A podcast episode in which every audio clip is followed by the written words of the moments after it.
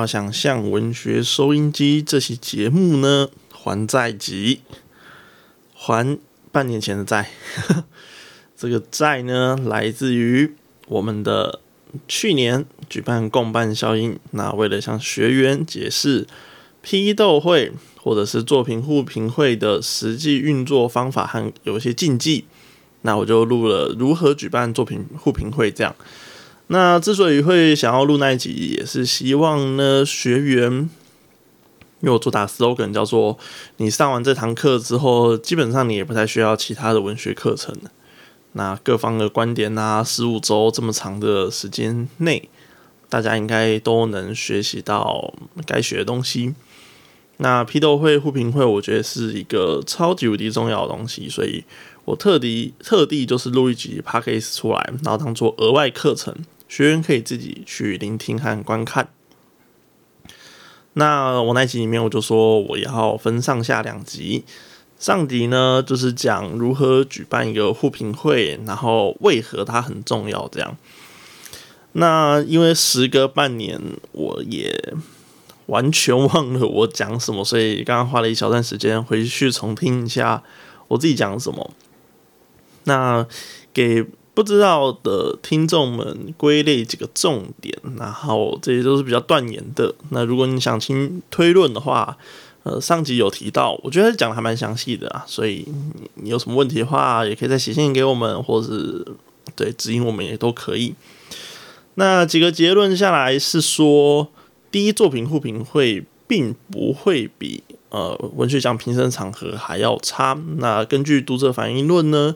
我们其实也都是用同一套系统在看呃这些的文学作品，所以其实你只要找到一群志同道合并且认真真诚以对的朋友们，那你就可以以非常非常合理的方式对你的作品进行一个比较客观的认识。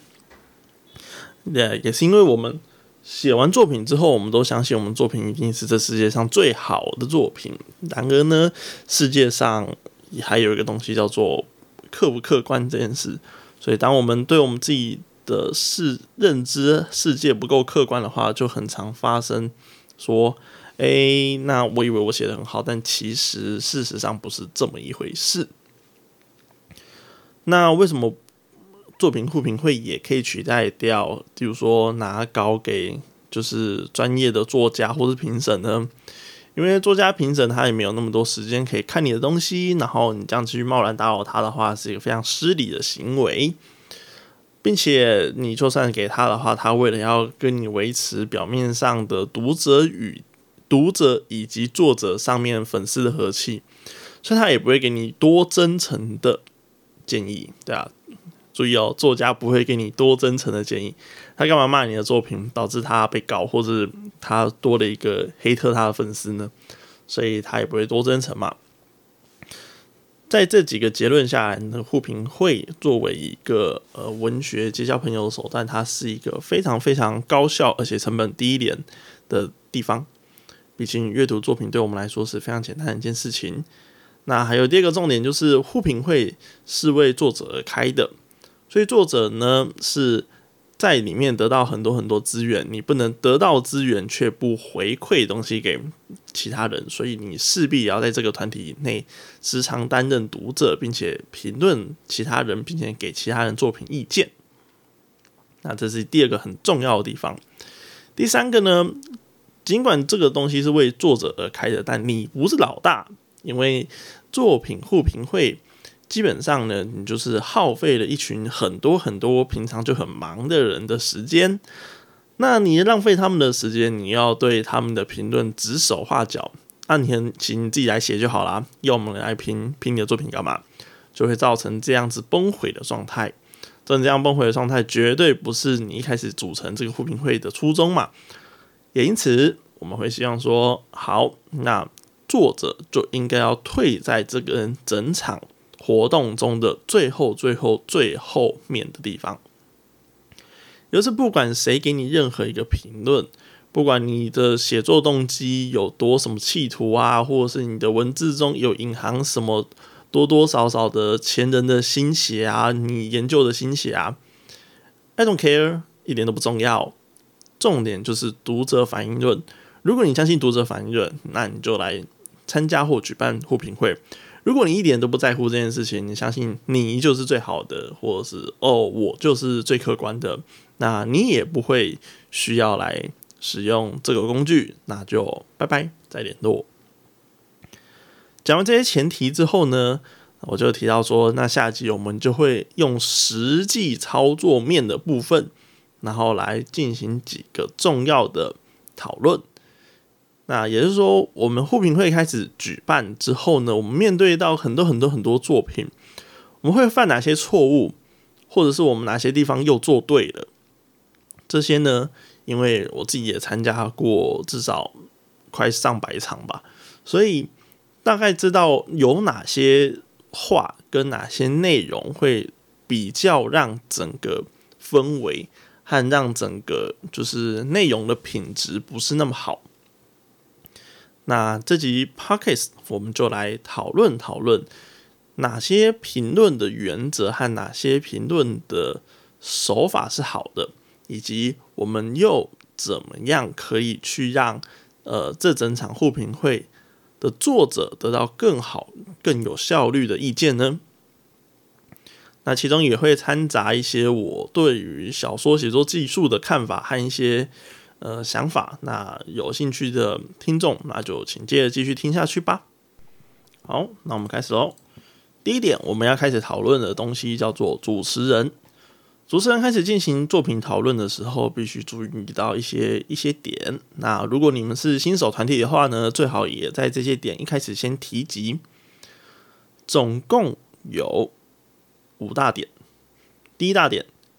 没有留注解的，记得先问。也就是我们前面提到说，互评会并不是只是纸上谈兵的一个活动，我们必须实际面对面彼此，然后呃亲耳听听见他对我们作品的看法嘛。所以第一，有没有留注解的要先问。哎，没有留注解的人，那你对这篇的看法是什么？也许他很忙，也许他还没看，那你先问出来。那让主持人能够掌握状况。那毕竟因为有留注节人，就确保他已经有读这篇作品嘛，以及他对每一段都有他自己的反应和看法。所以这个部分其实主持人可以先放到后面。千万主持人不要怕话干。那很多活动啊，或者是很多节目主持人都会怕话干，那就会把呃来宾啊，或者是真正重要的。人讲话的时间点把他抢走，因为他就怕哦，没有声音，好可怕。这样其实，呃，我觉得你抢走的话，来宾反而更难深入的去聊他所想要讲的话题。而且你赶快把话抢走的话，你脑中思考的就是时机点就不对了嘛，就是你就没有办法做更深入的追问。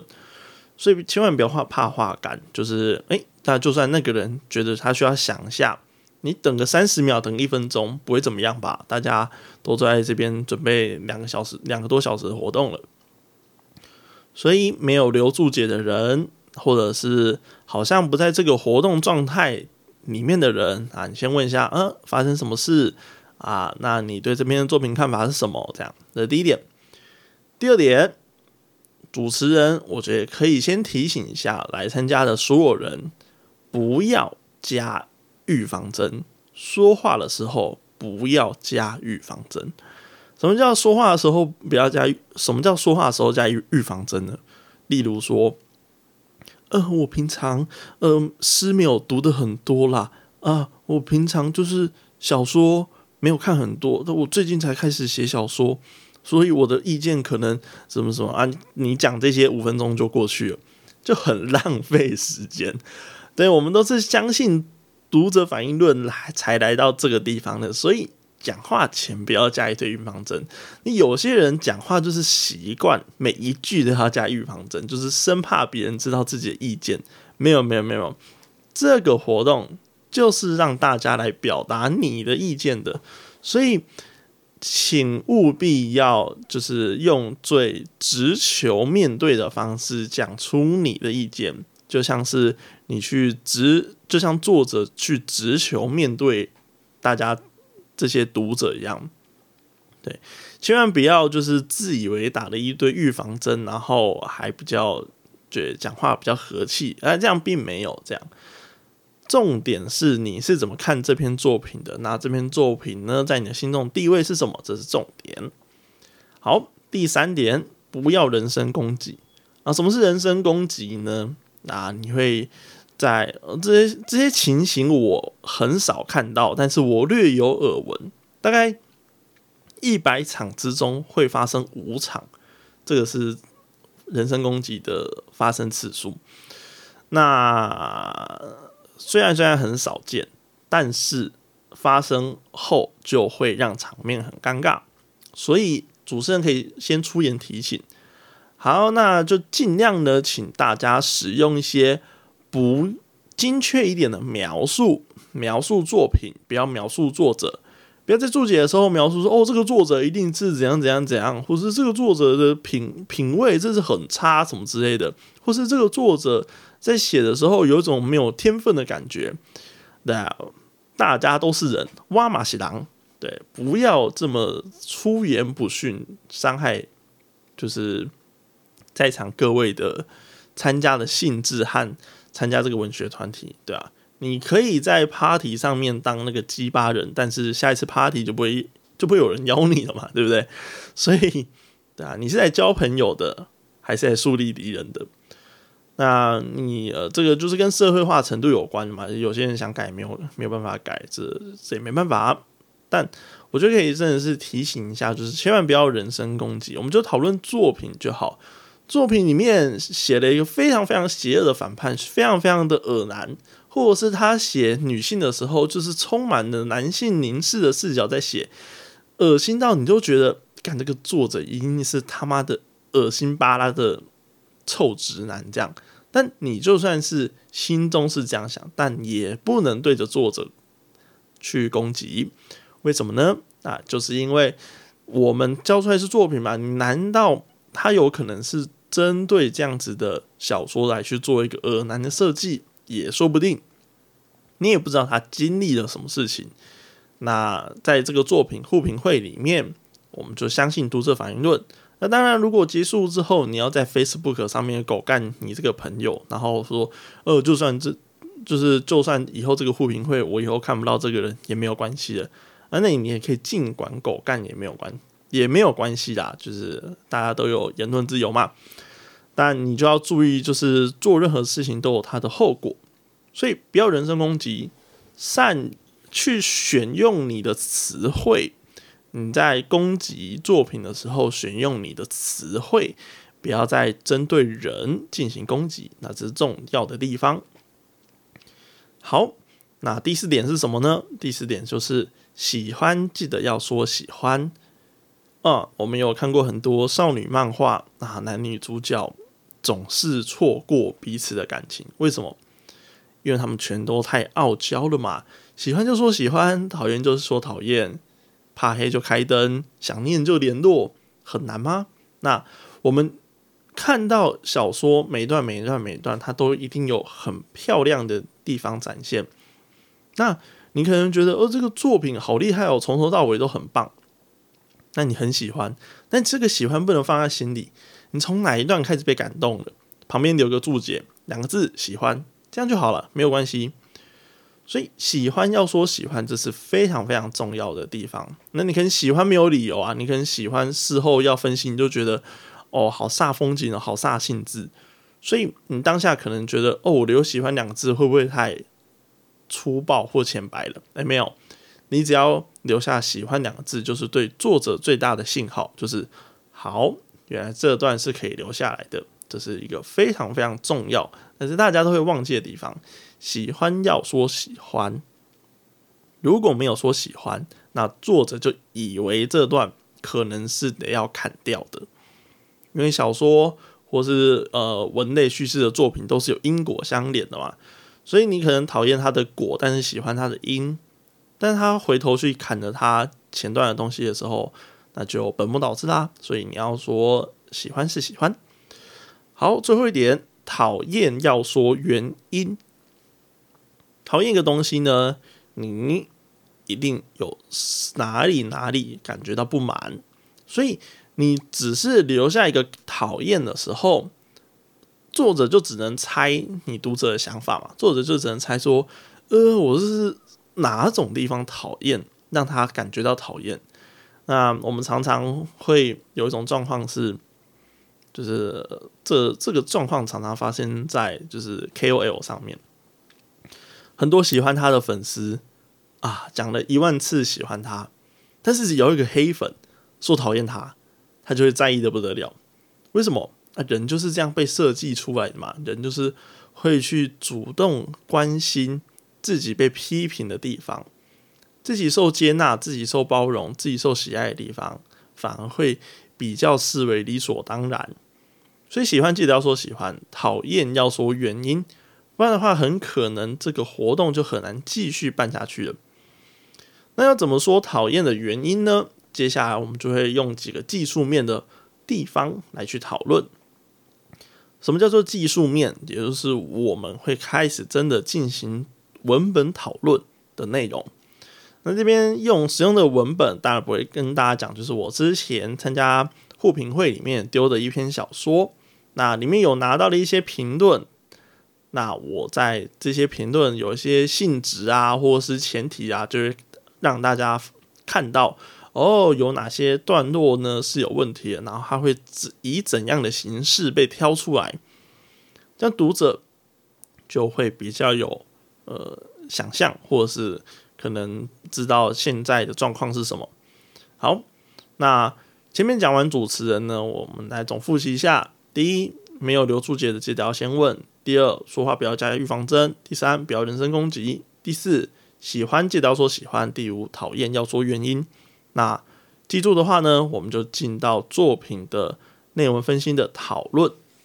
好，那接下来呢，进到作品分析的讨论的时候呢，我们还是有时候会提一下其他文本的东西，这样，然后会让前提会比较好好讲一下，这样。首先呢，我自己常用的招数，或者是说我自己，这得回到观看文学作品的部分，然后是怎么看待作品的。那我在技术面的部分呢，会很常使用前一千字的胜负第一个技巧。那什么叫前一千字的胜负？那一千字当然不是仅限于一千字啊。那通常因为我们短篇小说的篇幅大概是八千到一万二嘛，所以前一两千字就是在一个要开始准备讲故事的时间点。那在准备要开始讲故事的这个时间点启动的时候呢，呃，很多的文学的作者他都会尝试想要啊东藏藏西藏藏，让主角东摸摸西摸摸，讲点没用的废话。然后最后才给他一个哦，我就是过得如此悲惨的这种 很文青式的写法，这样。但这招到现在已经完全行不通了。所以，呃，在给作品评论的时候呢，我们其实通常都很非常非常在意作品开头发生什么事情。那前面讲到前一千字是适用在就是一万字的作品嘛？一到一到两千字，也就是大概作品五分之一的地方。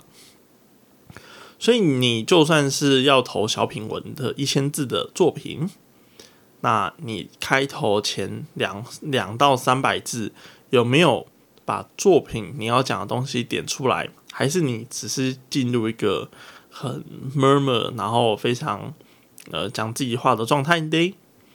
那这就是你要注意的地方。前一千字，你有没有把你想讲的东西讲出来？这究竟是一个什么样的题材？是一个家暴题材，是一个呃宗教题材，是一个可能离开某个地方的题材，还是这是一个成长题材？都没有关系，但是你至少要让读者知道哦，那我为什么要看下去？这个就是前千字的根本核心的理由。读者不知道他为什么要把这篇作品看下去，那他就没有必要浪费他的时间，然后继续把你的作品看完。毕竟，如果在评审场合的话，你把你的故事重点藏到最后的一千字，那评审在还没有看完之后，当然就会把你的作品丢掉啦。所以你在前一千字、前两千字作品的前五分之一，到底能不能把我要看的东西看出来？这就是一个很重要的重点。所以各位听众，如果你在做一个评论的时候，当你看到你大概体感看到作品好像已经行进了五分之一，但你还是看不出来这个作品要写什么，那你就可以在就待五分之一的地方说：“诶，现在作品已经进行了五分之一，但我还是看不出来这个作品要讲什么。那是不是你要把前面铺成的东西全都砍掉，不要把它铺的那么长？这样，然后或者是你你应该要直接就是把呃这个前提，然后读者有感兴趣的地方直接写出来会比较重要嘞。这样，这个就是一个评论的一个其中一个方法，前签字。第二个方法呢，就是主词。什么是主词嘞？那很长的时候，我们会发现很多文学作品里面，在写描述动作和场景的时候，并没有讲到是谁说了这句话，谁做了这个动作。那这是一个很荒谬的情形，因为呃，我们为了要达到语言的陌生化，我们却反而舍弃了呃。文法上面正确的使用方法，当然我们完全遵照文法的话，写出来的东西就很水，就很无聊嘛，对不对？所以我们要怎么样去对这个事情做一个评论呢？也就是我们要去注意到作者去如何使用他的词语。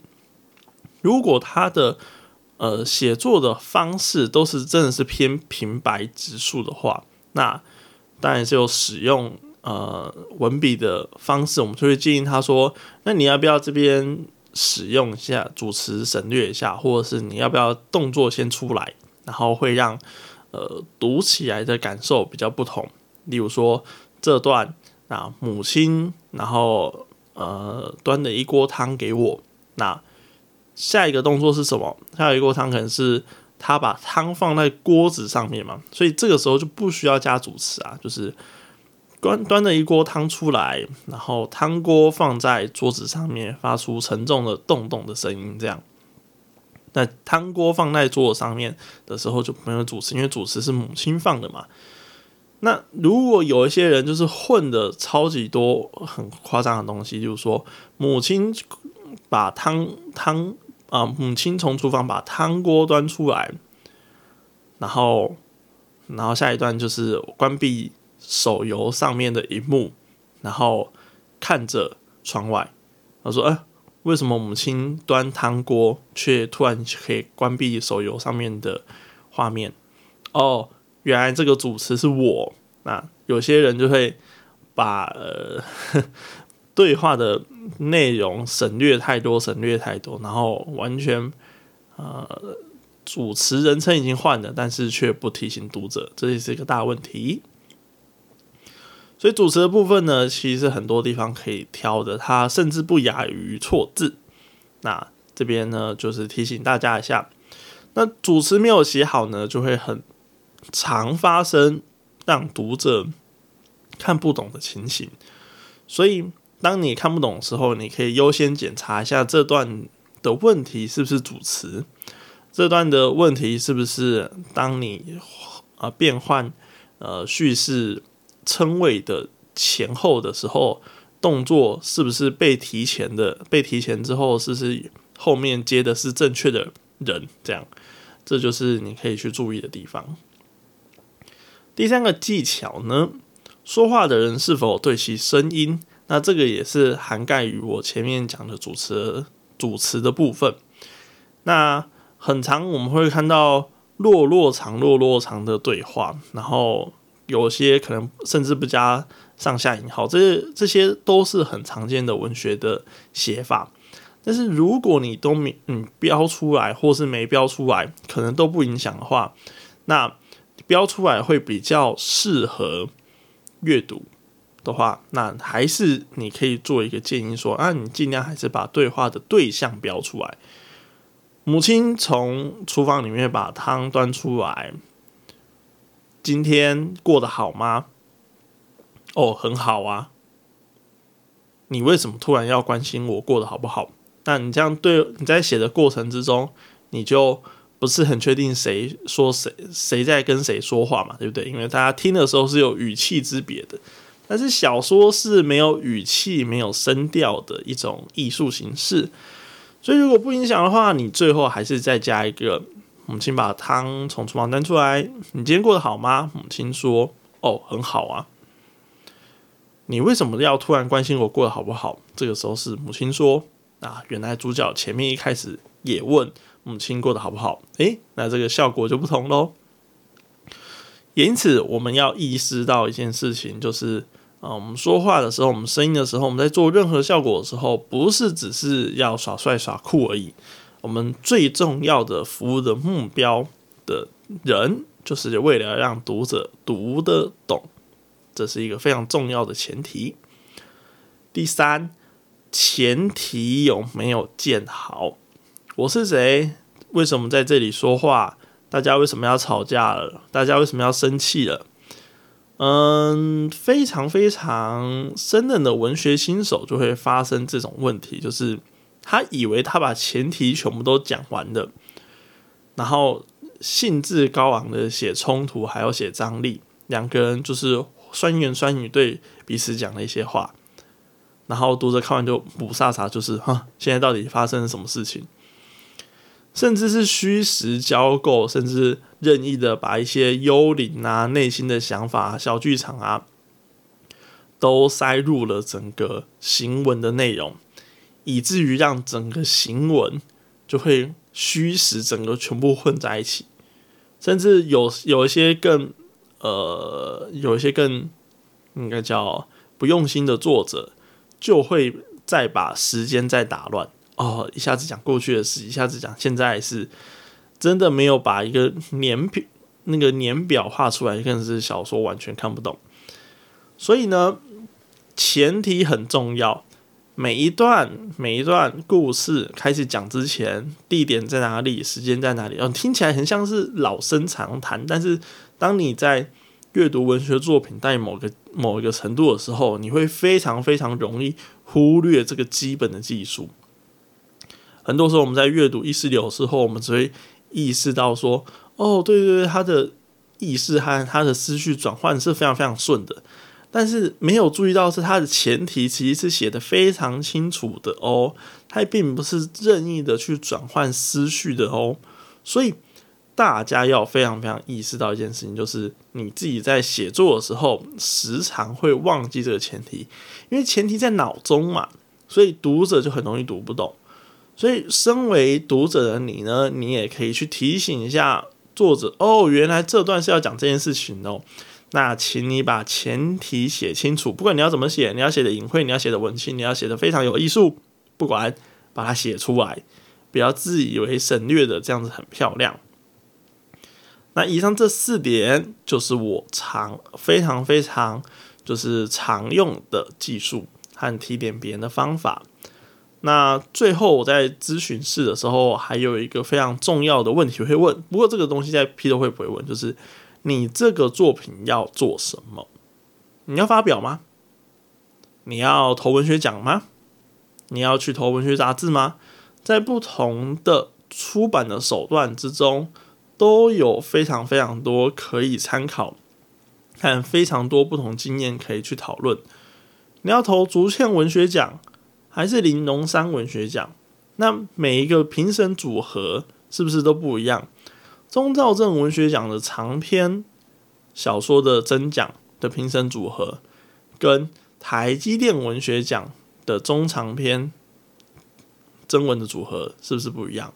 那？这些分析下来呢，都有很多实物、实际层面的东西可以讨论啊，以及经验的分享。这样，举例来说好了，你去翻开台积电文学奖的评审组合，你就会发现一个惊人的事实，就是有三三位评审是固定班底这样，所以你必须要先满足那三位评审的口味啊。那如果呢，你去投林东山文学奖，那你会发现有些人也是固定班底，或者是有些很常出现。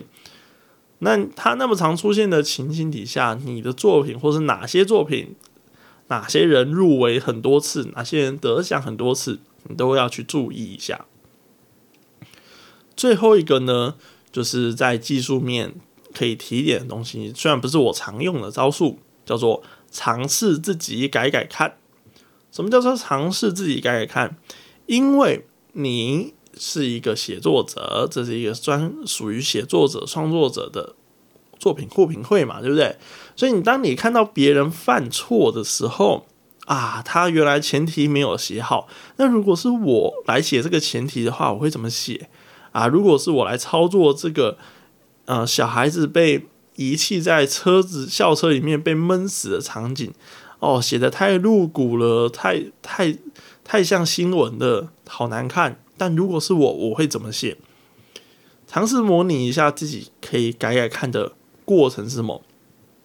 不过呢，千万不要帮作者改作品，就是你不要改在旁边说：“哦，我觉得这样写比较好。”这是一个非常冒犯的行为，对我来说啊，啊，就是说，嗯，你改了之后，那作者这作者可以用吗？用的话，他会有抄袭的问题，就很尴尬嘛，对不对？所以你就不要帮他改。那你可以自己去思考一下，参与在这场作品批斗会的你，你是怎么去？可以去更改你的东西，化为描述来去跟作者讲哦，我这我觉得这段的前提可以怎样怎样写啊？哪些人物应该要再出来一点？哪些的事件是这个造成这段情节的因果的因？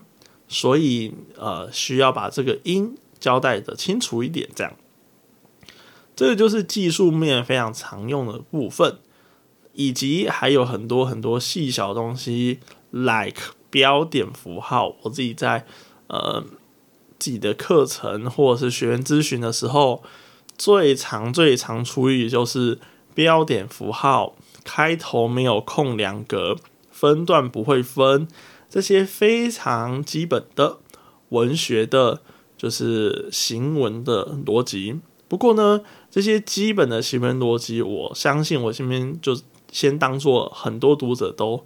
已经非常非常了解。那如果不了解的朋友们呢，也可以去参考一下作家朱佑勋的 YouTube，里面他最近在当标点符号战士，然后教大家怎么写标点符号。所以，如果你不知道怎么写标点符号，或者是你的分段有些出问题的话呢，这也会让你的作品第一眼看起来就非常非常粗糙，非常非常幼稚。那这是技术面可以去提点的东西。那如果你是互评会的成员，然后你看到这样比较粗糙的作品呢，你也可以针对这样子很基础的地方做一些提醒，就说哦，他的行文、他的错字，他真的是太多了，你可以去提醒作者，以后交作品出来真的是要认真一点。这样好，接着我们来讲一下四个忌讳，忌讳。讲到忌讳呢，就是千万不要发生的事情。一旦发生了，那整个作品互评会呢，就会面临到一种近乎崩坏的情形。所以，请各位就是这边的时候要专心听，然后小心听。那，如果你之前有发生过这样的情形的话，那请小心以后不要再犯犯了这个错误。这样，四个禁忌的第一个。去评论别人的评论，这点是超级无敌基本，但是千万不要犯的错误。为什么不要去评论别人的评论呢？因为读者反应论的情形底下，每个读者都是一个独特的阅读经验嘛，对不对？所以每个读者不是上来写论文，不是上来教论文的。所以你去评论别人的评论干嘛呢？你去。讲别人哦，我觉得这样评的真的是很奇怪，或者是我觉得这边写的很好，为什么你要说写的不好？你觉得你好是你家的事情，觉你别人觉得他不好是别人家的事情。最重要的是作者自己去做取舍。你要是怕不作者太玻璃心，那你私底下跟他当朋友，你私底下跟他讲哦，没有，我觉得你这边写的超好的，就是别人的意见可以听听就好。但是不要在公开的场合去评论别人评论，因为等于是在限缩一个非常自由发表评论的环境。你在评论别人评论的时候，会让整个情境变得很冲突。然后变得很诡异。就算这个读者他非常非常的 toxic，他非常非常有毒，那下次不要邀他就好了。他下次不要去出现就好了。这个作者自然会跟他结仇。那不必要去一个就是所谓的在现场做一个评论别人评论的过程。一来。作者也没有办法从你评论别人的评论得到对作品有意义的东西啊！你倒不如再多花一点心力去帮作者想要怎么样写得更好嘛，对不对？好，这是第一个禁忌。第二个禁忌，这个禁忌呢发生的次数大概每十场有八场会发生。发生的地方呢，通常是文学爱好社团、文学的什么什么，就是我们以前成大文学社也很常发生。就是作者太生气，他没有心理准备好参加这场互评会。那我们上集也提到说，作者不能太气的各种充分的理由。最后，我想要聊一下，闲聊一个东西，就是如果你真的没有准备好，或是你真的对于你的作品非常非常有信心，那你就不要参加互评会，因为互评会是一个。给准备好的作品进行磨练的地方，为什么要叫磨练？就拿一个更硬的东西去磨掉你作品多余的部分嘛，对不对？所以，如果你把你的作品视为你自己的一部分的话，你一定会受伤啊。我这边就可以稍微讲一下，我在呃之前有看到，或者是我学学弟妹们在成大文学社的学弟妹们在办互评会，然后 就有看到有些人就发文说哇。哪些哪些社团的评论就是有够白痴的，或什么什么之类，就是作者你都没有准备好了，你参加这个互评会来干嘛呢？你你觉得你自己是万中无一天选之人，那你就去投稿啊，你就去文学奖试试看呐，看玲珑山文学奖，看周梦蝶诗奖会不会赏识你呀？就是因为你认为你自己的不足嘛，就是认为你觉得你需要文学社群，你才会来参加嘛，对不对？所以你为什么要这么生气呢？你在气什么？为什么要把这个气发在别人身上呢？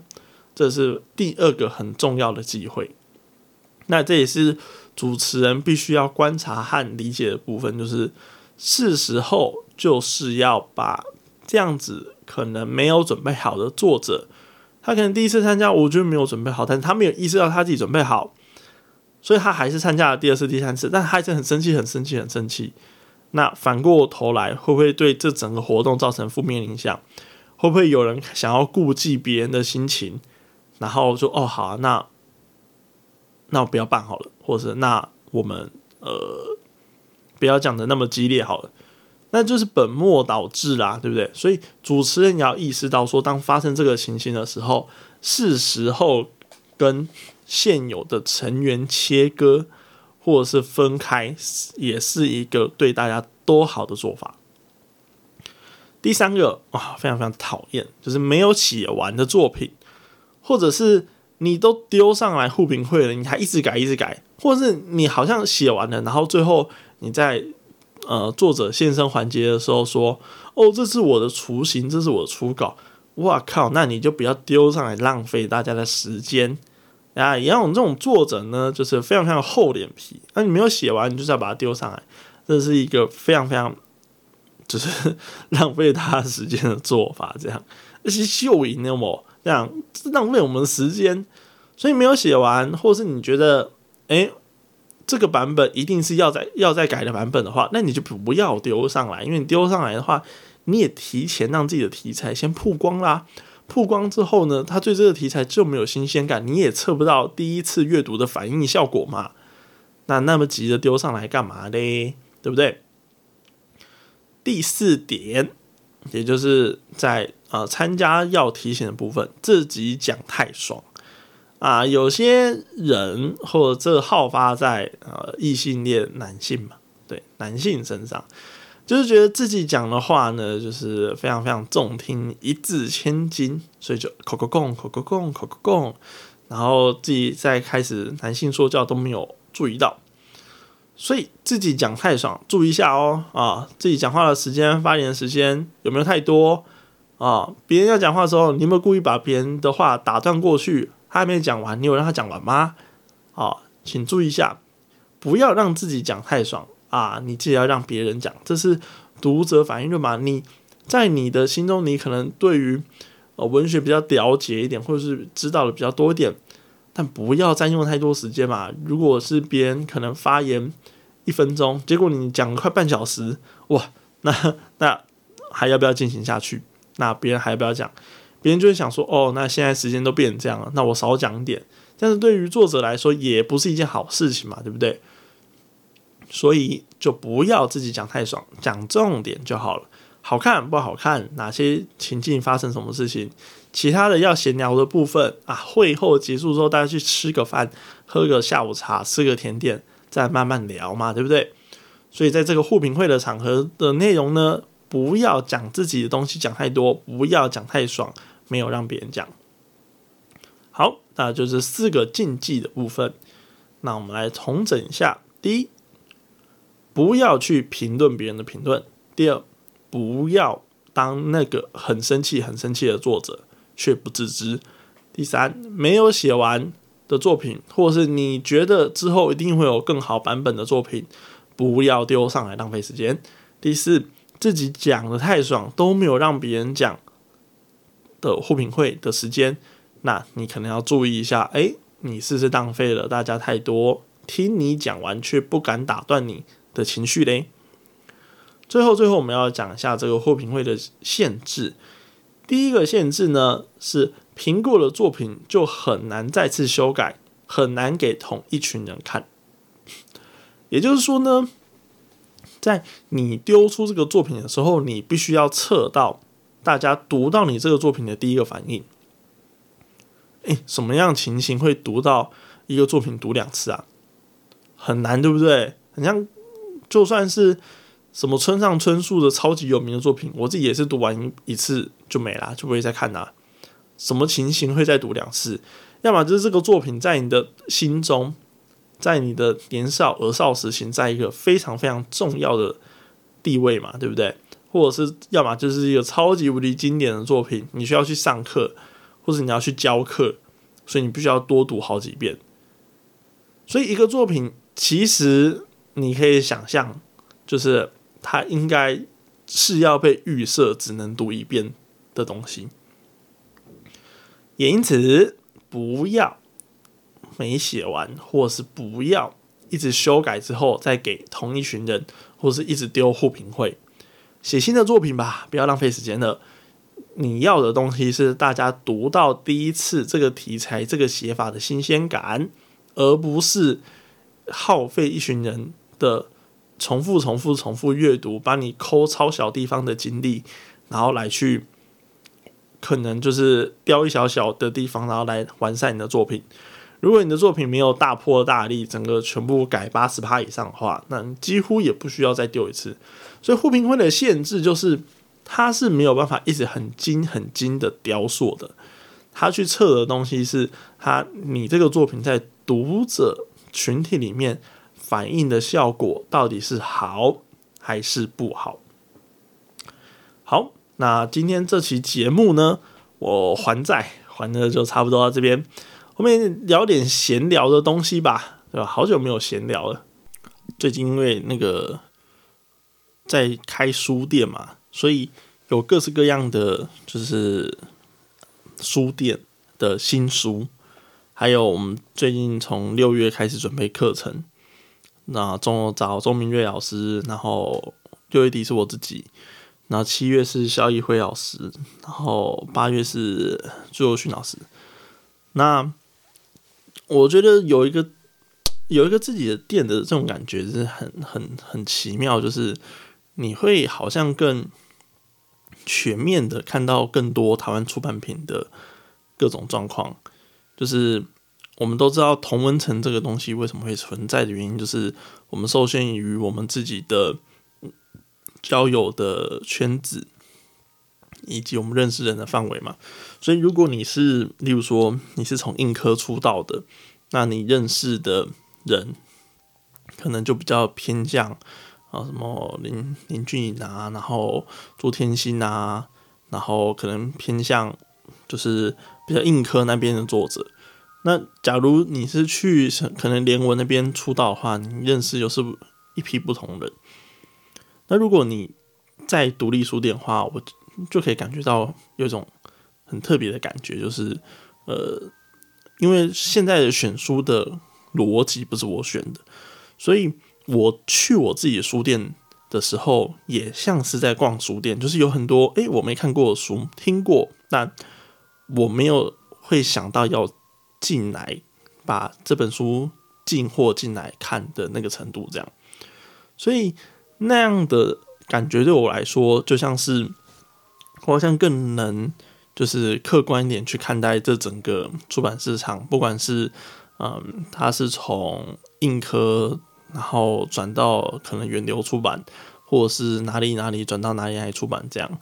那这个就是我觉得呃，要常常去逛书店的这样子感觉，就会知道一件事情，就是其实。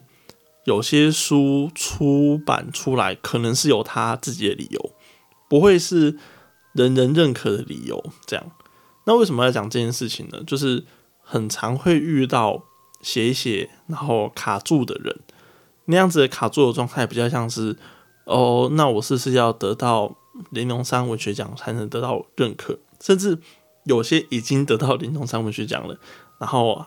下一步还是认为说，那我必须要再拿一次才能得到认可，就是干到底要哪几次才是认可啊？就是到底那个东西的追求东的的境界到底是什么？这样，然后我觉得很有意思的点就是，嗯，对于作者来说，会常常陷入在这个泥淖之中，会陷入在这个嗯，连自己都看不清楚自己状况是什么这样。然后这个是第一个想闲聊的话题，在我觉得在书店里面，嗯，我觉得这个决定是还蛮有意义的啦，就是不是我自己选我要看的东西，而是交给别人选。毕竟我自己选的话，我就只会选那几本，或是我所知道的东西，就是我会带着一种哦，我我一定要怎样怎样，我一定要看过怎样怎样的心情来选。那个那个心态就不是一般读者的心态。我需要不同的想法，然后来去平衡掉我以为这个世界的样子。这样，我觉得一直觉得这世界应应该围绕在自己身上转，是一件很可怕的事情。这样，然后第二个要聊的话题是，呃，在办那个我们自己营做了四堂课程，我觉得我们都做的还蛮还蛮有心的。这个这个有心的意思是说。嗯，我们是开开书店两年嘛，从二零二零年开始开，然后开我们也尝试了很多主题，像有一年的这两个月，我都完全完全在去写新诗，还去找新诗，我觉得非常非常厉害的人来演讲这样，然后有一个时间是找狂找散文的人，然后有一阵子是会设定主题这样。那后来也办了一些东西，例如说什么啊文学文学市集啊，就是搞在那个什么云端漫游那那些东西。但后来我非常非常 有点厌倦的理由，就是说我我是不是成为了那个抬轿的人，然后就只是创造一个好文化部官员长官要。哦，我觉得这这疫情时间，所以我需要一个什么线上市集，而疫情结束之后，我需要一个实体市集，就就很诡异啊！就是那要这个东西干嘛？然后为什么是呃独立书店办市集？就是 你不觉得很奇怪吗？就是独立书店它都付了租金成本、人力成本，然后你要独立书店办市集，串联起来在一个地方，就是你应该要在的地方是你自己店内啊，为什么是在一个地方办市集嘞？就超超级怪。那没有 whatever 没有关系，反正我们全部都是用同一套的商品通路嘛，就是我们没有自己的通路，我们也不会自己制造商品，因为我们是书店，我们是零售端这样。那我觉得在这个情境底下呢，就是对我来说，书店书店举办课程这件事情就变得优先顺序就变不一样。也就是说，好，那我办的那个活动，然后我我需要花费非常非常多的人力，非常多的沟通成本，瞧每一位导师要在哪里。演讲，然后那个主题要是什么，然后最后核销结案，然后还要跟就是文化部的公务员，他也是他们也是很很受人办事、受人听命的。他们要去去瞧会计师，他们要去瞧主计处的想法，他们要去过他们长官的千层，就是做这些事情就跟蚂蚁没什么两样啊。那做这件事情，倒不如我自己回去当公务员啊，不是也是一模一样嘛？所以。那个东西做起来就很没有价值感，就是那个好像只是说服别人说，哦，好，我办了一个很厉害的年会，and then what？就是那可以怎样？对，就是我最近的一个想法，就是，嗯，毕竟他们给给的钱也是少的可怜，就是呃，回头去看我们去年我们承办的。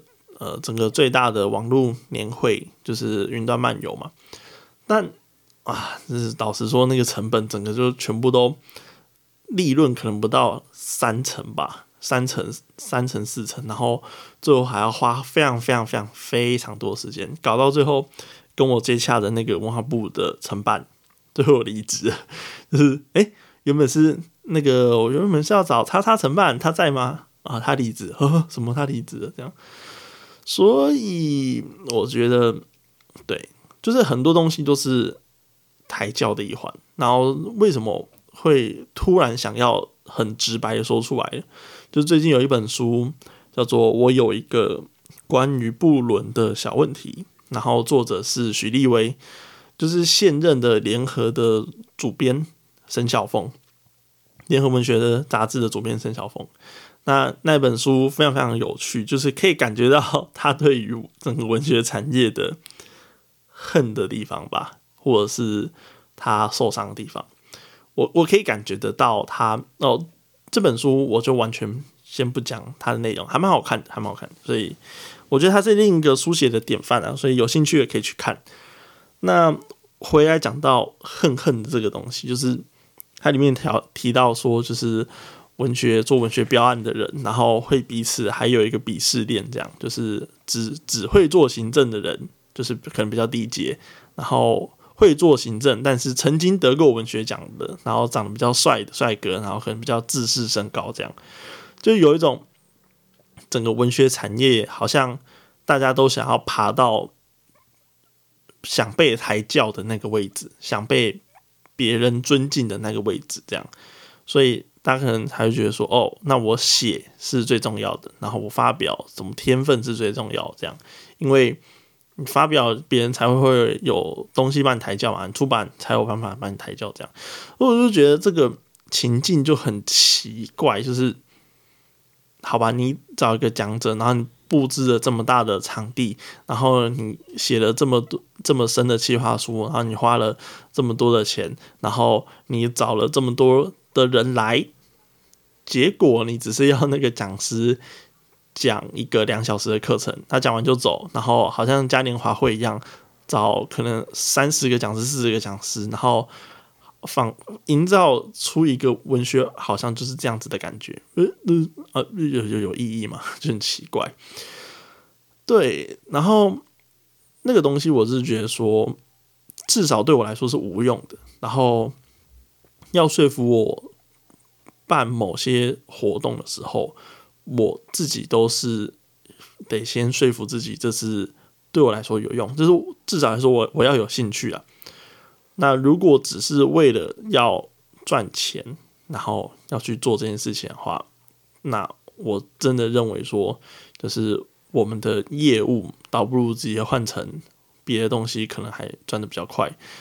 不要搞这些，就是文学标案，他给的钱真是少的可怜啊。然后，因为如果大家有做过那个文学补助或文学标案的话，你会发现它的金额都是前人这些血汗厮杀之后下来的残羹剩饭啊。我觉得残羹剩饭等级的东西根本就没什么利润。然后，有些文学。有些执行面的，就是小朋友们还觉得哦，这个钱很多，没有，而且之前超级无敌少，就是站站在出资者的立场上，那个钱根本就是啊，对，就是今年有可能明年就就花花花完了，而且只是花在人事费和场地成本上面，就就花完了，就是就觉得，就是觉得你这个钱，那个文化部你标这个，你开这个钱到底要？要我们做什么啊？就是我们就只能敷衍一个东西给你看呐，就是觉得很很很难看这样。那所以为什么会回头做来做，回头过来做做课程呢？就是我想要逼出作家们的极限。